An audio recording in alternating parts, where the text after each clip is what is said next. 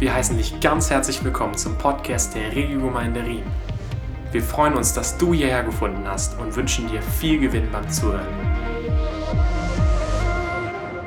Ich selber bin auch immer wieder begeistert über diese Serie, in der wir uns gerade befinden, ähm, weil ich äh, erlebe, dass es doch immer wieder sehr genau hineinspricht in unsere Situation. Wir sind im Buch Josua und wir haben die Serie genannt Promised, Gottes Treue und Verheißung im Buch Josua. Und heute geht es weiter. Äh, das Buch Josua ist einerseits ein Geschichtsbuch über Ereignisse, die damals geschehen sind, aber vielmehr noch ein prophetisches Buch äh, über geistliche Prinzipien, die auch heute noch in unserem Glauben, in unserer Nachfolge relevant sind. Und deswegen ist es auch interessant, dass es in der Bibel, da gibt es Geschichtsbücher, aber das Buch Josua gehört nicht zu denen, sondern es gehört zu den prophetischen Büchern. Und äh, in der letzten Predigt sind wir der wichtigen Frage nachgegangen, wie es möglich sein kann, dass derselbe Gott, der zur Feindesliebe aufruft und in den zehn Geboten das Morden verbietet, einen Auftrag an Josua erteilt, ganze Städte inklusive Frauen, Kinder, Greise und Tiere umzubringen und den Bann an ihnen zu vollstrecken. Und das ist eine Frage, die einfach nach oben schwimmt, die irgendwie jedem vor Augen steht, auch Christen natürlich. Oder in Gesprächen mit anderen ist das eine, eine der Top äh, Five Questions, äh, wo man irgendwie darauf antworten, eine Antwort haben, suchen sollte zumindest. Und äh, wir haben jetzt nicht die Zeit, darauf einzugehen. Ähm, ich habe versucht, aus dem Wort Gottes einige Antworten zu bringen. Wer das nachhören möchte, dann dürft ihr gerne das äh, von dem vorletzten Sonntag euch anhören. Ähm, und auch wenn das eine herausfordernde Frage bleibt, ich glaube, mit einer Predigt ist das nicht irgendwie komplett gegessen, der Käse, dann macht die Bibel selbst mehr als deutlich, dass das, was in Kanaan geschah, einmalig war und sich nur auf einen bestimmten Ort zu einer bestimmten Zeit bezog. Das damalige Israel war eine Theokratie in der Gott der direkte König seines Volkes war. Eine Zeit, die es so später nie mehr gegeben hat. Und das ist wichtig in der Unterscheidung, dass da ein großer Shift, eine große Veränderung stattgefunden hat in der heutigen Zeit. Allerspätestens seit Jesus der, der vollkommene Ausdruck des Wesens Gottes ist, sollte klar sein, dass wir aufgefordert sind, unsere Feinde zu lieben, für die zu beten und die zu segnen, die uns hassen und verfolgen im extremsten Fall unser eigenes Leben zu geben, anstatt andere zu nehmen. Und das Neue Testament betont, dass unser Kampf nie gegen Menschen gerichtet ist. Und Gott daher so einen Auftrag wie damals an Josua heute nie mehr erteilen würde. Und doch ist im Neuen Testament ständig davon die Rede, dass wir uns in einer geistlichen Auseinandersetzung befinden, dass das Leben und vor allem unser verheißenes Land umkämpft sind. Und darum soll es heute gehen. Um diesen Kampf. Ein neues Bewusstsein zu bekommen, dass, alle, dass wir uns in einem Kriegsgebiet befinden. Wir neigen dazu, ich neige dazu, diese Wahrheit zu ignorieren wenn ich dann so auf meinem Sofa sitze mit irgendwie was in der Hand und mir einen schönen Film anschaue von Netflix, macht ja der Paul auch, dann stehe ich in der Gefahr, das irgendwie aus dem Blick zu verlieren. Das ist ein, dass, dass, dass mein Leben eigentlich umkämpft ist. Wenn wir nicht verstehen, dass Krieg der Kontext unseres alltäglichen Lebens ist, dann werden wir einen Großteil dessen, was in uns und um uns herum passiert, falsch interpretieren. Und das wird uns in Frust bringen. Gerade in dieser Father Heart Message, dass darum geht, Gott liebt mich, aber dann geschehen doch immer wieder Dinge oder ich, ich, egal in welchem Bereich, es wird immer wieder umfochten und antorpediert. Und wir gleichen einer naiven Person, die an der Front herumläuft und ganz erstaunt ausruft, hey, hier wird ja geschossen mit echten Patronen. Und die Antwort der Schrift wäre, wäre ja, ach, ja, ach. Wir dürfen nicht naiv sein in dieser Stelle. Ist das nicht das, was wir immer wieder erleben? Wenn Jesus uns auffordert, bleibt in mir, dann erleben wir, wie das umkämpft wird. Ich habe noch keinen Christen erlebt, der sagt, in Christus bleiben, kein Problem für mich. Bin ich ständig so im Kontakt, ständig bin ich so in ihm. Es wird immer tiefer, immer tiefer, gibt es überhaupt keine Höhen und Tiefen. Das kommt nicht vor. Wenn wir eine Ehe nach Gottes Plan führen wollen, dann stehen wir unter Beschuss. Wenn wir das einfach so laufen lassen, dann äh, läuft es auch einfach so. Oder auch nicht.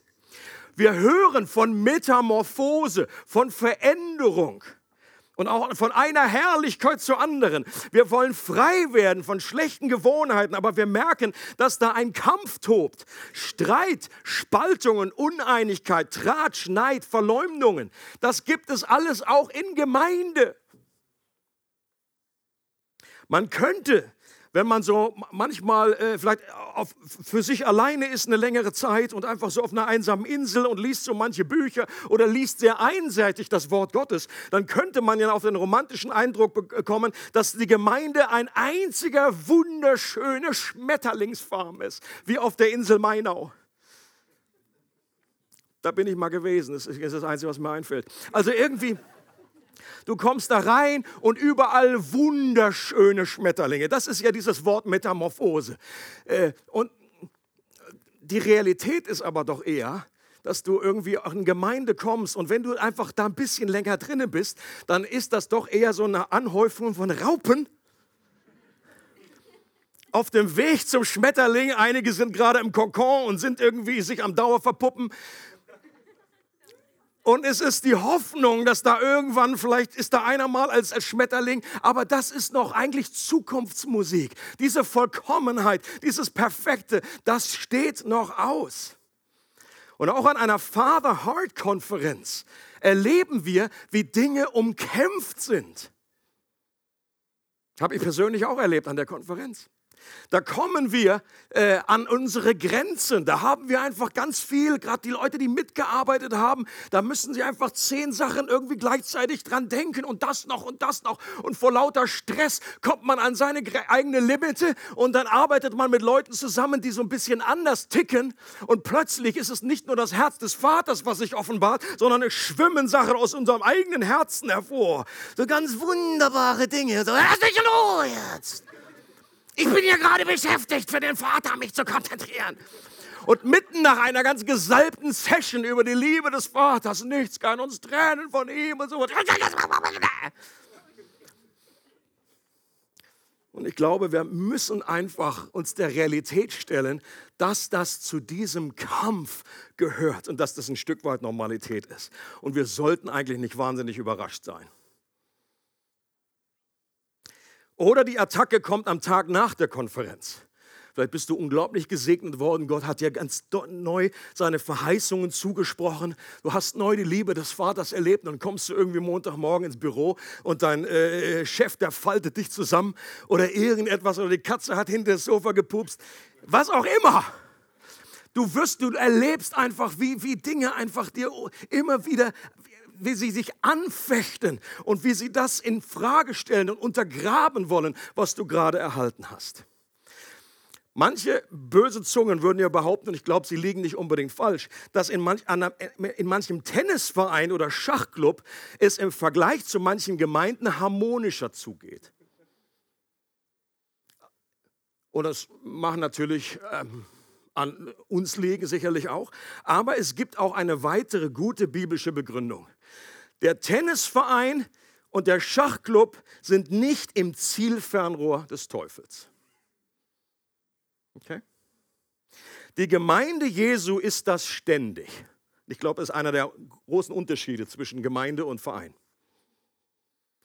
Die Gemeinde ist der Leib Christi auf der Erde. Und weil der Teufel Gott hasst, hasst er die Gemeinde und sucht sie zu zerstören. Es ist Krieg. Und ich glaube, gerade wir im Westen müssen das hören, müssen uns vorbereiten, müssen einfach diese, diese Sicht übernehmen. Nicht in einer depressiven Art, sondern in einer mutmachenden, hoffnungsvollen Art. Und deswegen der Hauptvers heute, um den es geht, den ich äh, in drei äh, Abteilungen, in drei Gedanken aufteile, ist 1 Timotheus 6, Vers 12. Da heißt es, da sagt Paulus zu Timotheus, kämpfe den guten Kampf des Glaubens. Ergreife das ewige Leben, zu dem du berufen worden bist. Und die drei Gedanken sind, das erste ist, wir müssen kämpfen. Zweiter Gedanke ist, es ist ein Kampf des Glaubens. Und der dritte Gedanke ist, es ist ein guter Kampf. Are you ready? Also das ist jetzt geistliches Training für Soldaten in Gottes Armee. Und wir wollen sehen, was ist sein Waffenarsenal? Was stellt Gott uns zur Verfügung? Erster Gedanke, Kämpfe. In Josua 10 wird berichtet, wie Josua den Süden Kanaans erobert. Und in Kapitel 11 geht er in den Norden. Am Beginn von Kapitel 10 wird berichtet, wie der damalige König von Jerusalem, Adoni Zedek, sich mit vier weiteren Königen verbündet, um die Gibeoniter anzugreifen, die sich gerade vorher mit Israel verbündet hatten, auch wenn sie dazu eine List genutzt hatten. Wenn ihr euch erinnert, das war äh, die Stelle, über die Michi gepredigt hat. Die Gibeoniter schicken zu Josua und bitten um Unterstützung, dass er sie rettet. Und dann heißt es in Josua 10, Verse 7 bis 9. Da zog Josua von Gilgal hinauf, er und alles Kriegsvolk mit ihm und alle tüchtigen Krieger. Und der Herr sprach zu Josua, fürchte dich nicht vor ihnen, denn in deine Hand habe ich sie gegeben. Kein Mann von ihnen wird vor dir standhalten. Und Josua kam plötzlich über sie. Die ganze Nacht war er von Gilgal hinaufgezogen. Was an dieser Stelle für mich deutlich wird, ist, dass Gottes Verheißung und sein souveränes Wirken nie zur Passivität führen. Josua hört ja die Stimme Gottes ganz neu und, äh, und, und Gott sagt ihm seine Hilfe zu. Und er sagt, äh, niemand wird dir widerstehen, ich habe die in deine Hand gegeben und so weiter. Ähm, und seine Reaktion darauf ist eben nicht, na dann lass uns mal hier bleiben und gesalbt die Däumchen drehen wenn du das alles machst, wenn die, dein ist der Kampf und dann, dann, dann, übernimm das, dann mach das einfach. Das ist nicht, was er gesagt hat. Ähm, die haben sich auch keine Virtual Reality Brille aufgesetzt und sind damit so in diese Matrix von so einem Videospiel einge eingetaucht. Äh, Wenn es das damals gegeben hätte, wäre die Versuchung da gewesen. Okay, jetzt setzen wir uns einfach so ein Ding auf und dann ist das einfach wie so eine geistliche Schlacht und dann sind wir da irgendwie. Nein, nein, sie mussten ganz real, die sind da wirklich hinmarschiert. Das war eine Nacht lang und wenn man so ein bisschen die Geografie kennt, dann ist das auch berghoch. Also das hat schon ein bisschen Anstrengung und Mühe gekostet. Das war ein echter Kampf mit echten Waffen. Die sind wirklich marschiert und die Zusage, dass Gott mit ihnen ist, hat sie aktiv gemacht und nicht passiv. Und für uns gilt heute dasselbe. Wir müssen selber aktiv werden in diesem Kampf. Wir haben eine Verantwortung in unserem Wachstumsprozess. Du hast eine Verantwortung in deinem Wachstumsprozess. Du kannst einerseits hören, ja, Gott ist es, der mich verändert, das stimmt. Aber ich liebe deswegen auch dieses Bild von einem Segelboot. Wenn es um die Veränderungsprozess in unserem Leben geht. Bei einem Segelboot, da kommt beides zusammen. Du brauchst den Wind, das, der steht für die Kraft Gottes, und du brauchst aber auch das Segel. Wenn du nur eins hast, klappt das nicht. Du kannst noch so die Segel aufziehen, wenn der, der Wind nicht da ist, dann stehst du da eine Flaute. Ja, ich, sage, oh, ich habe alles vorbereitet, was ist los? Und dann kannst, dann hilft nichts, du brauchst den Wind. Aber wenn der Wind da ist und du hast keine Segel aufgezogen, dann hilft dir das auch nichts. Dann stehst du genauso in der Flaute. Oder in anderen Bereichen, wenn es darum geht, die Lüge durch Wahrheit zu ersetzen, wenn es darum geht, die Einheit mit beiden Händen festzuhalten, auf unsere Zunge zu achten, dem Frieden nachzujagen, das ist kein Automatismus und manchmal sind wir so überfromm, dass wir das aus den Augen verlieren.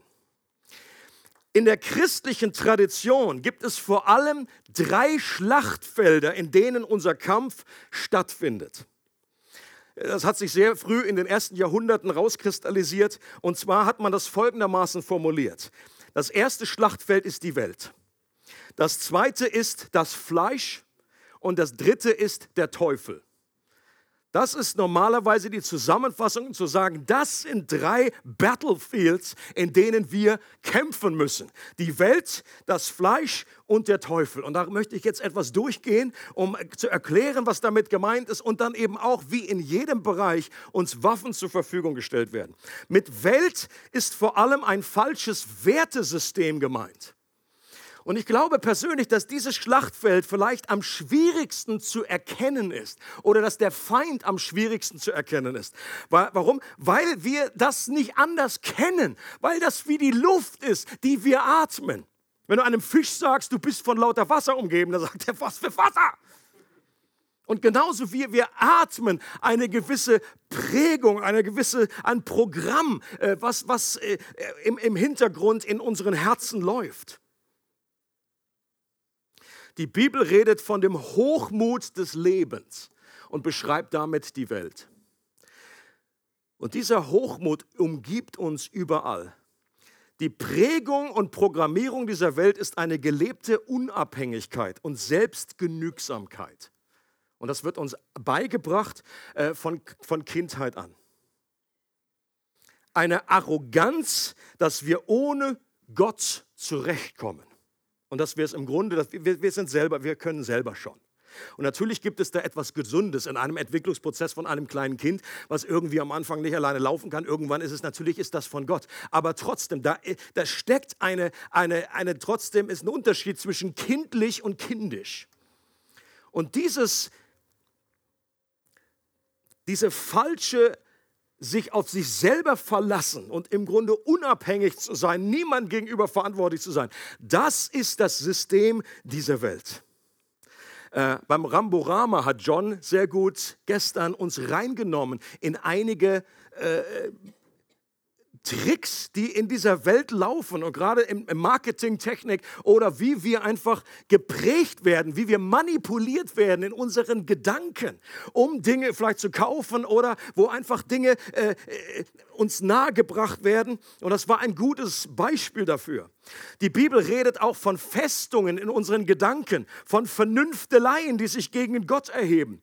Und äh, zum Beispiel der Naturalismus in unserer Welt, in unserer Gesellschaft, dass alles versucht wird, rein natürlich zu erklären, das ist so ein Bollwerk, das ist eine Vernünftelei, weil heutzutage sagt man, wozu brauchen wir Gott? Da brauchen wir Gott nicht mehr, um das zu erklären. Das hat sich einfach selber alles entwickelt und das und das. Das ist Naturalismus. Oder der Individualismus ist etwas, was wir überhaupt nicht wahrnehmen. Das ist für uns so selbstverständlich. Aber wir, wir leben heute in einer Gesellschaft, die es eigentlich so in dieser Form vorher nie gegeben hat dass wir äh, uns unabhängig von anderen Menschen verstehen, dass es gar nicht um die erweiterte Familie geht. Die Bibel denkt an der Stelle komplett anders. Sie denkt immer in Gemeinschaft, sie denkt immer in, deswegen hast du die langen äh, Geschlechtsregister am Anfang und jeder äh, irgendwie Westeuropäer, der liest da durch und denkt, meine Güte, das hätte man sich sparen können. Was ist denn das für ein Quatsch? Aber für jemanden aus dem Orient ist das wichtig, ist das entscheidend. Oder ein anderes typisches äh, äh eine Vorstellung, ein Gedankengebäude ist, dass Wahrheit relativ ist. Das findest das ist einprogrammiert in, die, in, den, in das Denken des Menschen heute in der Moderne und Postmoderne. Wahrheit ist relativ. Wenn du sagst, ich glaube an diese Wahrheit, dann sagen Leute, das ist schön für dich, ich glaube an meine Wahrheit. Das sind diese Bollwerke. Mit Fleisch ist nicht in erster Linie unser Körper gemeint. Das hat sich in der äh, dummerweise in der Kirchengeschichte hat das dazu geführt, dass auch manchmal eine zu einer Leibfeindlichkeit geführt hat, im, auch im Christentum. Das hat mit unserem Leib in erster Linie mal nichts zu tun. Fleisch ist unsere gefallene seelische Natur, unsere fehlgeleiteten Leidenschaften, unser durcheinander geratene Prioritäten. Das ist mit Fleisch gemeint. Jakobus sagt, dass wir bei vielen Versuchungen gar keinen Angriff von außen brauchen, dass wir das auch ganz gut alleine hinbekommen. In Jakobus 1 heißt es, nein, wenn jemand in Versuchung gerät, dann sollen wir nicht sagen, es ist Gott, der, der mich da in Prüfung führt oder es ist der Teufel, der mich versucht. Nein, es ist seine eigene Begierde, die ihn reizt und in die Falle lockt. Mit Teufel ist das dritte Schlachtfeld von geistlichen, antigöttlichen Mächten gemeint. Es heißt in Epheser 6, wir kämpfen nicht gegen Wesen von Fleisch und Blut, sondern gegen Mächte und Gewalten der Finsternis, die über die Erde herrschen, gegen das Heer der Geister in der unsichtbaren Welt, die hinter allem Bösen stehen. Und es war Jesus selbst, der beschreibt, dass diese unsichtbare Welt Realität ist. Okay, und deswegen sollten wir auf unseren Herrn hören. Wenn Jesus sagt, jawohl, den Teufel gibt es wirklich, der ist eine Realität, dann sollten wir heute nicht sagen, uh, ich glaube, das ist so eine Märchengeschichte irgendwie, das hat man früher einfach so geglaubt. Ich persönlich glaube, äh, weil, weil Jesus die informierteste Person ist, die es je gegeben hat. Jesus wusste, wovon er redet. Jesus hat gesagt, der Teufel ist eine Realität. Jesus hat sehr viel ähm, äh, mit, mit, mit unreinen Geistern sich abgegeben, Dämonen ausgetrieben. Das hätte er wohl nicht gemacht, wenn das alles nicht äh, real wäre. Er hat auch gesagt, dass es, eine, dass es personal ist. Es ist nicht nur eine unpersönliche Kraft, äh, äh die Macht, die da irgendwie gegen uns ist, sondern es sind, äh, da ist eine Strategie dahinter. Da ist eine Person dahinter, die eine Strategie verfolgt. Und diese Person und dieses ganze Weltreich ist an durch und durch böse. Und es heißt in Josua 11, Verse 19 bis 20, eine interessante Stelle in diesem Zusammenhang. Lange Zeit führte Josua mit all diesen Königen Krieg. Es gab keine Stadt, die sich den Söhnen Israel friedlich ergab. Und jetzt kommt die Erklärung.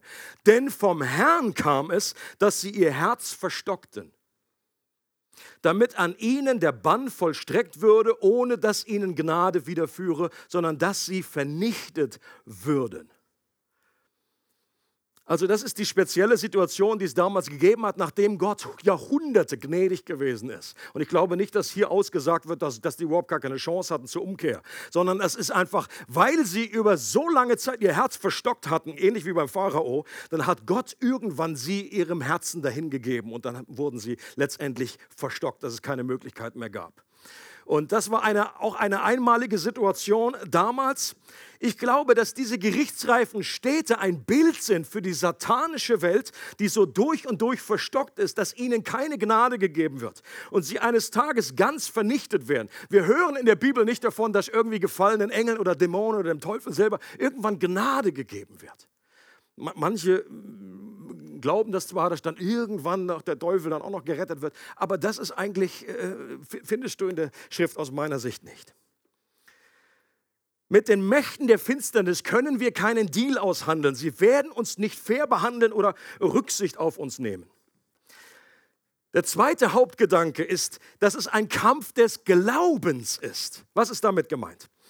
Auch wenn wir aktiv an diesem Kampf beteiligt sind, ist es jetzt nicht letztlich unser Beitrag, der den Ausschlag über Sieg oder Niederlage gibt, sondern Gottes. Und das ist Good News. Weil ich mir so oft einfach nicht dessen bewusst bin, okay, reicht meine Kraft aus? Wie kämpfe ich? Es ist, äh, ich bin aktiv dabei, aber letztendlich der Ausschlag wird Gott, äh, liegt bei Gott. Das ist ein Kampf des Glaubens und das bezieht sich auf unsere, äh, die, unsere Beziehung zu Gott, dass wir mit ihm verbunden sind und dass er letztendlich auf unserer Seite kämpft und mit seinen Fähigkeiten und Ressourcen uns versorgt. Dass der Kampf die Sache des Herrn ist und diesen Sieg, dieses Leben, das sollen wir ergreifen, das sollen wir in Anspruch nehmen. Das bedeutet, etwas zu erhalten. Das ist der Glaube, der uns hier etwas anbietet und nicht unsere eigene Leistung und Anstrengung. Und jetzt ein interessanter Abschnitt aus Josua 10. Das ist wahrscheinlich so das, äh, ähm, was viele vielleicht auch kennen aus diesem Kapitel. Josua 10, 10 bis 14. Da heißt es, der Herr aber, und das ist jetzt direkt danach, als, als Josua und seine Mannen hochgegangen sind, äh, um dann gegen diese fünf Könige zu kämpfen. Der Herr aber verwirrte sie vor Israel. Und er fügte ihnen bei Gibeon eine schwere Niederlage zu und jagte ihnen nach auf dem Weg zur Höhe von Bet Horon und schlug sie bis Aseka und bis Makeda.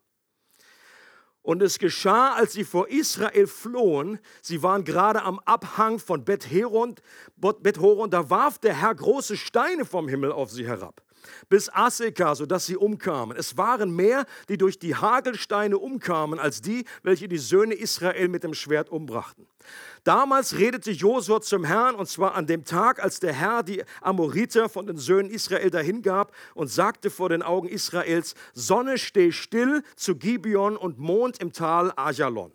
Da stand die Sonne still und der Mond blieb stehen, bis das Volk sich an seinen Feinden gerecht hatte. Ist das nicht geschrieben im Buch Jascha? Die Sonne blieb stehen mitten am Himmel und beeilte sich nicht unterzugehen, ungefähr einen ganzen Tag lang. Und es war kein Tag wie dieser, weder vorher noch danach, dass der Herr so auf die Stimme eines Menschen gehört hätte. Denn der Herr kämpfte für Israel. Auch eine abgefahrene Story. Etwas kann mir auch vorstellen, dass da viele Mühe haben und sie sagen, okay, tausend und eine Nacht. Aber äh, eben, call me stupid, ich glaube so etwas. Dieser Text macht mehr als deutlich, dass wenn wir Gottes Schlacht schlagen, dass er dann Himmel und Erde bewegt, im wahrsten Sinne, um für uns zu kämpfen. Er bewahrt uns und dich und mich nicht vor jedem Kampf, aber er kämpft an unserer Seite. Und weil der Kampf heute anders ist als damals, deshalb glaube ich auch, dass sich, das, äh, dass sich Gottes grundsätzliche Strategie ebenfalls verändert hat. Bei diesem Wunder mit der Sonne sagt der Text ja selbst, dass etwas Einmaliges war. Das hat es vorher nicht gegeben und das hat es später nicht gegeben. Es gab keinen anderen Tag, wo Gott so auf die Stimme eines Mannes gehört hätte. Das wäre auch ein großes Durcheinander, glaube ich, wenn bei jeder Wunsch oder bei jeder Wetterveränderung oder wenn ein Fußballspiel länger gehen soll und ein Flutlicht nicht eingeschaltet wird, dass wir da ständig irgendwie die Sonne Sonne hin und her manipulieren. Das kann nicht sein. Und, äh, und trotzdem finde ich das abgefahren. Für mich ist das eine, diese Schriftstelle da, da äh, äh, wende ich des Öfteren mal an, dass, es, dass Gott größer ist als unsere begrenzte Theologie. Und dass er manchmal unsere Gebete erhört, aber auch wenn wir falsch beten. Ist euch, hat, habt ihr festgestellt, dass es eigentlich ja aus rein äh, astronomischen Gründen eigentlich ein beklopptes Gebet war. Ja? Wenn Josua sagt, Sonne, steh still, dann hätte Gott runterrufen können, die steht schon still. Kann ich nie beantworten. Gott hat die Sonne äh, Gott hat, Gott, Gott hat Josuas Gebet gehört, er hat es verstanden, er wusste, was gemeint ist. Äh, äh, Josua hatte zu dem Zeitpunkt noch nicht dieses astronomische Wissen von einem Kopernikus, das war auch wurscht an der Stelle. Für ihn ist die Sonne aufgegangen, wieder runtergegangen. Viele Ausleger sagen auch, dass das nicht bedeutet, dass wirklich komplett die Erde irgendwie still, stillstand, sondern dass es eine Verlangsamung gegeben hat. Ähm, ansonsten wäre wahrscheinlich auch äh, einiges da nicht so funktioniert. Jetzt lass uns noch mal diese drei Schlachtfelder, die wir im Neuen Testament, die wir in unserer heutigen Zeit erleben, anschauen und schauen, was gibt es in Gottes Waffenarsenal, was uns hilft, diesen guten Kampf zu kämpfen. Der erste ist die Welt. In 2. Korinther 10, Verse 3 bis 5 heißt es, wir leben zwar in dieser Welt, aber das heißt noch lange nicht, dass wir so kämpfen, wie die Welt kämpft. Die Waffen, mit denen wir unseren Kampf führen, sind nicht die Waffen dieser Welt. Es sind Waffen von durchschlagender Kraft, die dazu dienen, im Einsatz für Gott feindliche Festungen zu zerstören. Mit diesen Waffen bringen wir eigenmächtige Gedankengebäude zum Einsturz und reißen allen menschlichen Hochmut nieder, der sich gegen die wahre Gotteskenntnis auflehnt. Wovon ist hier die Rede? Äh, habe ich mir auch gestellt, die Frage. Und ich glaube, dass es schon sicherlich breiter gefächert ist, aber ich würde behaupten, dass es vor allem hier um Gebet geht. Paulus war ein Mann des Gebetes und Paulus wusste ganz genau, dass viele von diesen Bollwerken, von diesen falschen Prägungen, die wir haben, von dieser, äh, wenn, wenn wir mit Menschen reden über den Glauben, da kannst du mit Engelszungen reden und du kannst irgendwie auf den Vernunft und guck mal, hier ist doch das Argument, der Beweis. Es braucht einfach mehr als gute Argumente. Hast du auch schon festgestellt? Wenn du mit Menschen redest, es muss irgendwie, es sind Bollwerke, Festungen. Und das ist genau diese Prägung der Welt, die wir nicht einfach nur so direkt irgendwie angehen können, mit irgendwie unserem schönen Charme und sagen, guck mal, ich habe hier noch einen Flyer in vier Farben. Äh, das hilft nicht wirklich. Es unterstützt, aber letztendlich braucht es, glaube ich, jemand hat mal gesagt, bevor wir über Gott mit den Menschen reden, nee, andersrum bevor wir mit den Menschen über Gott reden, sollten wir zu Gott über den Menschen reden. Right? Wir sollten einfach dieses, diese Balance haben, weil wir davon ausgehen, dass einfach diese, äh, diese Bollwerke, diese Festungen, diese Gedanken, diese Vernünfteleien, dass das einfach nur durch diese übernatürliche Waffe verändert werden kann.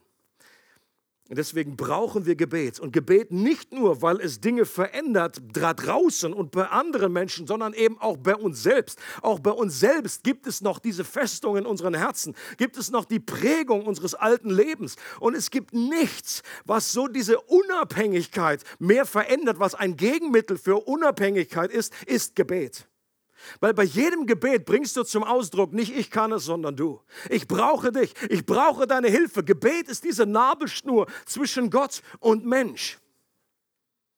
Und eine weitere Waffe in diesem Battlefield Welt wird in folgender berühmte Stelle genannt. Römer 12, Vers 2.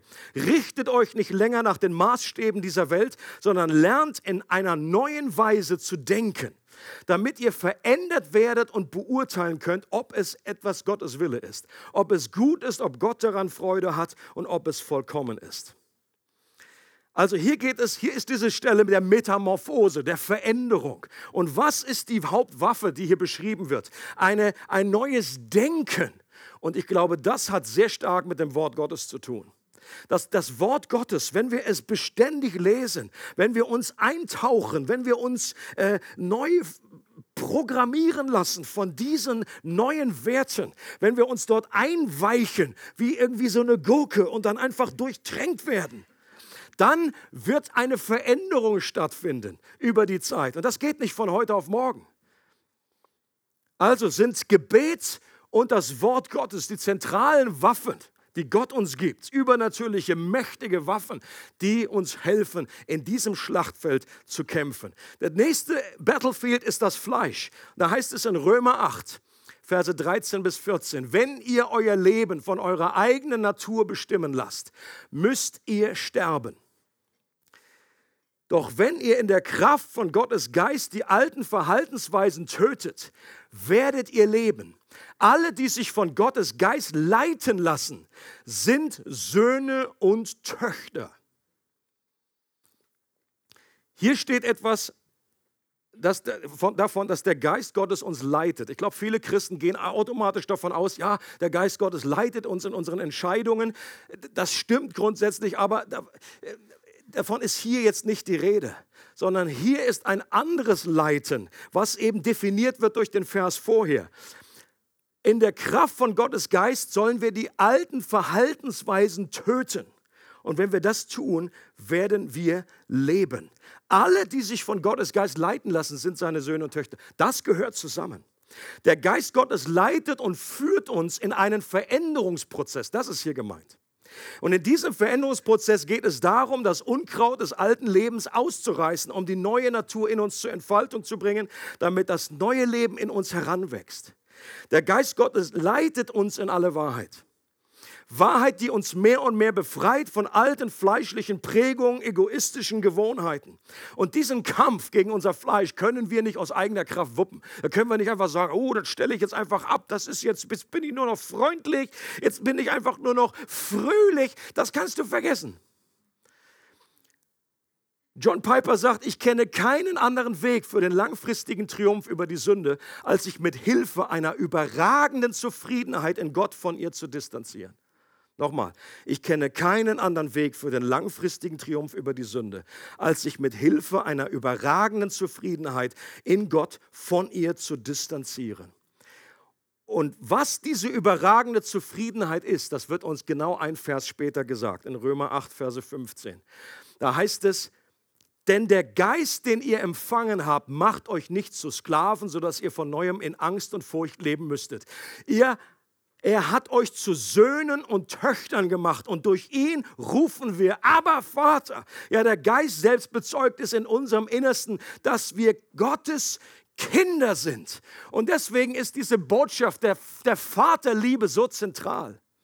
Weil erst dann wirst du dich auf diese Metamorphose einlassen, wenn du dich als geliebtes Kind von, von, vom Vater weißt. Wenn du ständig irgendwie an dir rum äh, siehst, wenn, wenn Gott dir etwas highlightet und du siehst, das, ist, das sollte verändert werden, wenn du nicht gleichzeitig dich von Gott angenommen als Kind Gottes verstehst, wirst du dich nicht richtig ranmachen an diesen Punkt. Aber wenn du weißt, Gott, du liebst mich jetzt, genauso wie in wenn ich, wenn ich hier bin im, im Veränderungsprozess oder wenn ich vollkommen bin. Gott liebt uns in, in dieser Raupenstadium, er liebt uns in dem Verpuppungsstadium und er liebt uns als Schmetterling, weil er sieht den ganzen Prozess schon. Er liebt uns jetzt nicht weniger und erst wenn wir dann weiterkommen, sondern er liebt mich jetzt und hier und heute.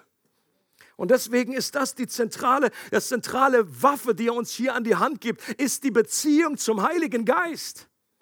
Dass der Geist Gottes in unserem Herzen uns bezeugt, dass wir Kinder Gottes sind. Und deswegen ist die Beziehung zum Geist Gottes so zentral, dass du Beziehung zu ihm aufbaust, dass es nicht nur irgendwie ein theoretisches Ding ist, ja, es gibt den Vater, den Sohn, Geist Gottes, ja, ist irgendwie so huibu, keine Ahnung. Irgend so eine Kraft, sondern er ist eine Person und er möchte, dass du mit ihm Beziehung baust. Ein schönes Gebet am frühen Morgen ist, guten Morgen, Heiliger Geist. Gab es früher mal so ein schönes Buch. Guten Morgen, Heiliger Geist, was wollen wir heute zusammen anstellen? Ich möchte mich von dir leiten lassen. Ich möchte, dass du mir Dinge aufzeigst in meinem Leben. Vor allen Dingen, dass ich Kind Gottes bin, dass du das meinem Geist bezeugst immer wieder. Und dann gebe ich dir die Erlaubnis, dass du Dinge aufdeckst und dass du mir neue Verheißungen zeigst, dass ich etwas Neues anziehe und Altes, was nicht mehr zu mir gehört, ablege. Der dritte Bereich, bei dem Teufel sieht es so aus. Da heißt es in Offenbarung 12, Sie haben ihn, das ist der Teufel gemeint, besiegt durch das Blut des Lammes. Und weil sie sich zu Gott bekannt haben, sie haben ihr Leben für Gott eingesetzt und den Tod nicht gefürchtet. Aus diesem Vers ziehe ich heraus, dass das Zentrale, was hier uns als Waffe gegen den Teufel an die Hand gegeben wird von Gott, ist unsere Hingabe zu ihm. Hingabe weil wir uns Gott unterstellen, weil wir nicht in einer Arroganz irgendwie selber schaffen und machen wollen, sondern weil wir uns auf sein Werk verlassen. Es ist der, der, christliche Soldat muss nicht selber stark sein, sondern gerade er darf schwach sein, aber er soll stark werden im Herrn und in der Macht seiner Stärke.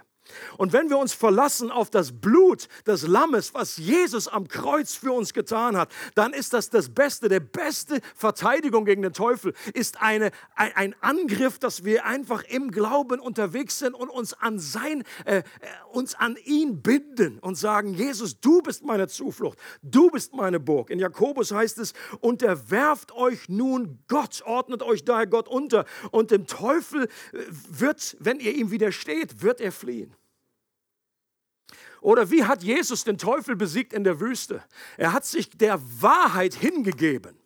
Er hat immer wieder gesagt, äh, nicht einfach, geh einfach weg, ich bin Gott, das ist Gottes Sohn. Das hat er nicht gesagt, sondern er hat gesagt, es steht geschrieben. Und wir brauchen eine Hingabe an die Wahrheit des Wortes Gottes. Und dann werden wir den Teufel immer wieder in die Flucht schlagen können. Und auch alle feurigen Pfeile der Lüge werden abgewehrt durch dieses Glaubensschild an die Wahrheit. Und noch eine zweite Waffe gibt uns Gott hier an die Hand gegen den Teufel und seine Versuchungen. Da heißt es in 2. Korinther 2, weil ich mich Christus gegenüber verantwortlich weiß, sagt Paulus, habe ich ihm um euretwillen bereits vergeben, soweit von meiner Seite überhaupt etwas zu vergeben war. Denn wir wollen dem Satan nicht in die Falle gehen. Schließlich wissen wir genau, was seine Absichten sind. Das ist höchst interessant. Hier sagt Paulus, es gibt eine Strategie. Und wir sind nicht naiv und gehen dem Teufel nicht auf den Leim. Und weil wir seine Strategie kennen, nennt er eben auch das Gegenmittel. Das ist Vergebung.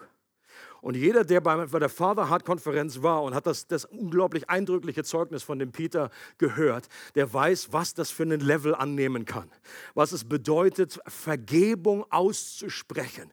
Und Leute, ich glaube, Gott gibt uns solche, solche spektakulären Beispiele, weil sie uns helfen zu sagen, okay, wenn das möglich ist, wenn Gott so einem Mann helfen kann, dass er verzeiht jemanden, der seine Tochter missbraucht hat, dann ist das auch für mich möglich, Vergebung auszusprechen, vielleicht in Dingen, die auf einem anderen Level sind.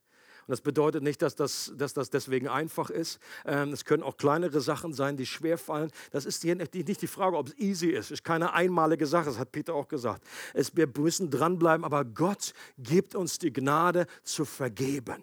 Und ich möchte dich und mich fragen, haben wir, gibt es Bereiche in unserem Leben noch, wo wir noch festhalten an Unvergebenheit?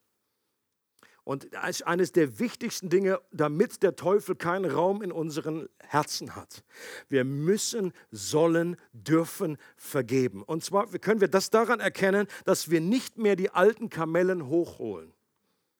Dass wir nicht mehr irgendwie alte Storys aufwärmen. Gerade für Ehepaare, für Freundschaften ist es unglaublich wichtig. Wenn wir da irgendwie noch nach, nach gefühlten 20, 30 Jahren immer noch hören, ja, ja, damals, damals, wenn Vergebung stattgefunden hast, dann wärmst du die alten Dinge nicht mehr auf. Dann sollten die von der Liste gestrichen sein. Daran merkst du, ob Vergebung stattgefunden hat. Letzter Punkt noch ganz schnell. Warum ist das ein guter Kampf? Also wir haben gehört, wir sollen kämpfen, das ist unser aktiver Auftrag, aber es ist ein Kampf des Glaubens. Wir sind mit Gott verbunden. Er kämpft für uns. Und dann heißt es, kämpft den guten Kampf. Was ist an dem Kampf gut? In Kapiteln 7 und 9 wird uns ja ganz ehrlich von zwei nicht so glorreichen Ereignissen berichtet im Leben von Josua. Im Kampf gegen die Stadt Ai, also Ai, nicht Ei, Stadt Ai hat Josuas Armee richtig auf die Mütze bekommen. Warum? Weil eine Familie nicht auf Gottes Weisung gehört und bewusst im Ungehorsam gelebt hatte. Gott hatte ganz klar gesagt, ihr sollt aus Jericho nichts nehmen. Das gehört, das ist gebannt, das ist nicht für euch. Und der hat sich einfach ein paar Sachen geschnappt, mitgenommen, Gold verbuddelt unter dem. Äh, und das hatte Auswirkungen auf die ganze Armee. Interesting. Und in Kapitel 9 wird dann berichtet, wie sich die Gibeoniter den Schutz Israels durch eine Lüge erschlichen haben, weil Josua nicht Gott gefragt hatte. Und das waren zwei, zwei Momente, wo Josua und das ganze Volk nicht besonders glorreich waren. Aber was interessant ist, ist, dass das dazu führte, nämlich weil sie gehört haben, dass sie hier geschlagen wurden bei Ai, weil sie gehört haben, die Feinde, dass sich irgendwie die anderen mit denen verbündet haben, haben sie eine Koalition gebildet. Sie fünf Könige, sie haben sich zusammengeschlossen und Josua konnte sie deshalb gemeinsam besiegen, was letztendlich noch die bessere Variante war. Das finde ich amazing. Sonst hätte er vorher dann die einzelnen fünf äh, Städte, die einzelnen fünf Könige und so waren zusammen. Und Gott hat einen noch größeren Sieg geschenkt. Die, die, das Prinzip dahinter ist, Gott kann auch unser Versagen, unsere Fehler zum Guten wenden und selbst daraus einen noch größeren Sieg entstehen lassen. Glaubst du das? I hope. Und der andere Grund, warum es ein guter Kampf ist, ist, dass der Sieger schon feststeht. Die Bibel sagt uns, Josua ist ein Vorbild auf den himmlischen Josua, auf Jesus Christus. Und Jesus hat den Sieg bereits vollbracht. Wir leben als Christen in unserem Alltag nicht mehr für einen Sieg, den wir irgendwann erreichen müssen, sondern wir leben von einem Sieg her und können den mehr und mehr umsetzen in unserem Leben. Und von Jesus heißt es, dass er in, drei, in diesen drei Bereichen, den drei Schlachtfeldern bereits gesiegt hat. Jesus hat die Welt überwunden. Er hat jeder Versuchung des Fleisches widerstanden. Und er hat den Teufel besiegt. Und in seinen Sieg sind wir durch den Glauben mit hineingenommen. Und das ist Good News dass du nie alleine bist, egal in welcher Schlacht du dich gerade befindest.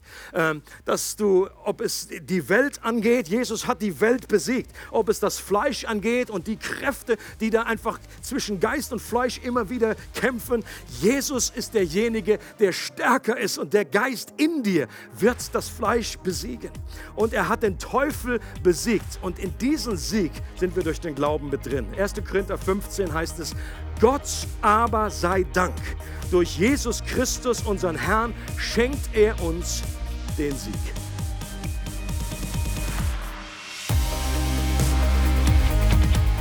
Für weitere Informationen über unsere Gemeinde besuche unsere Webseite www.regelgemeinde.ch.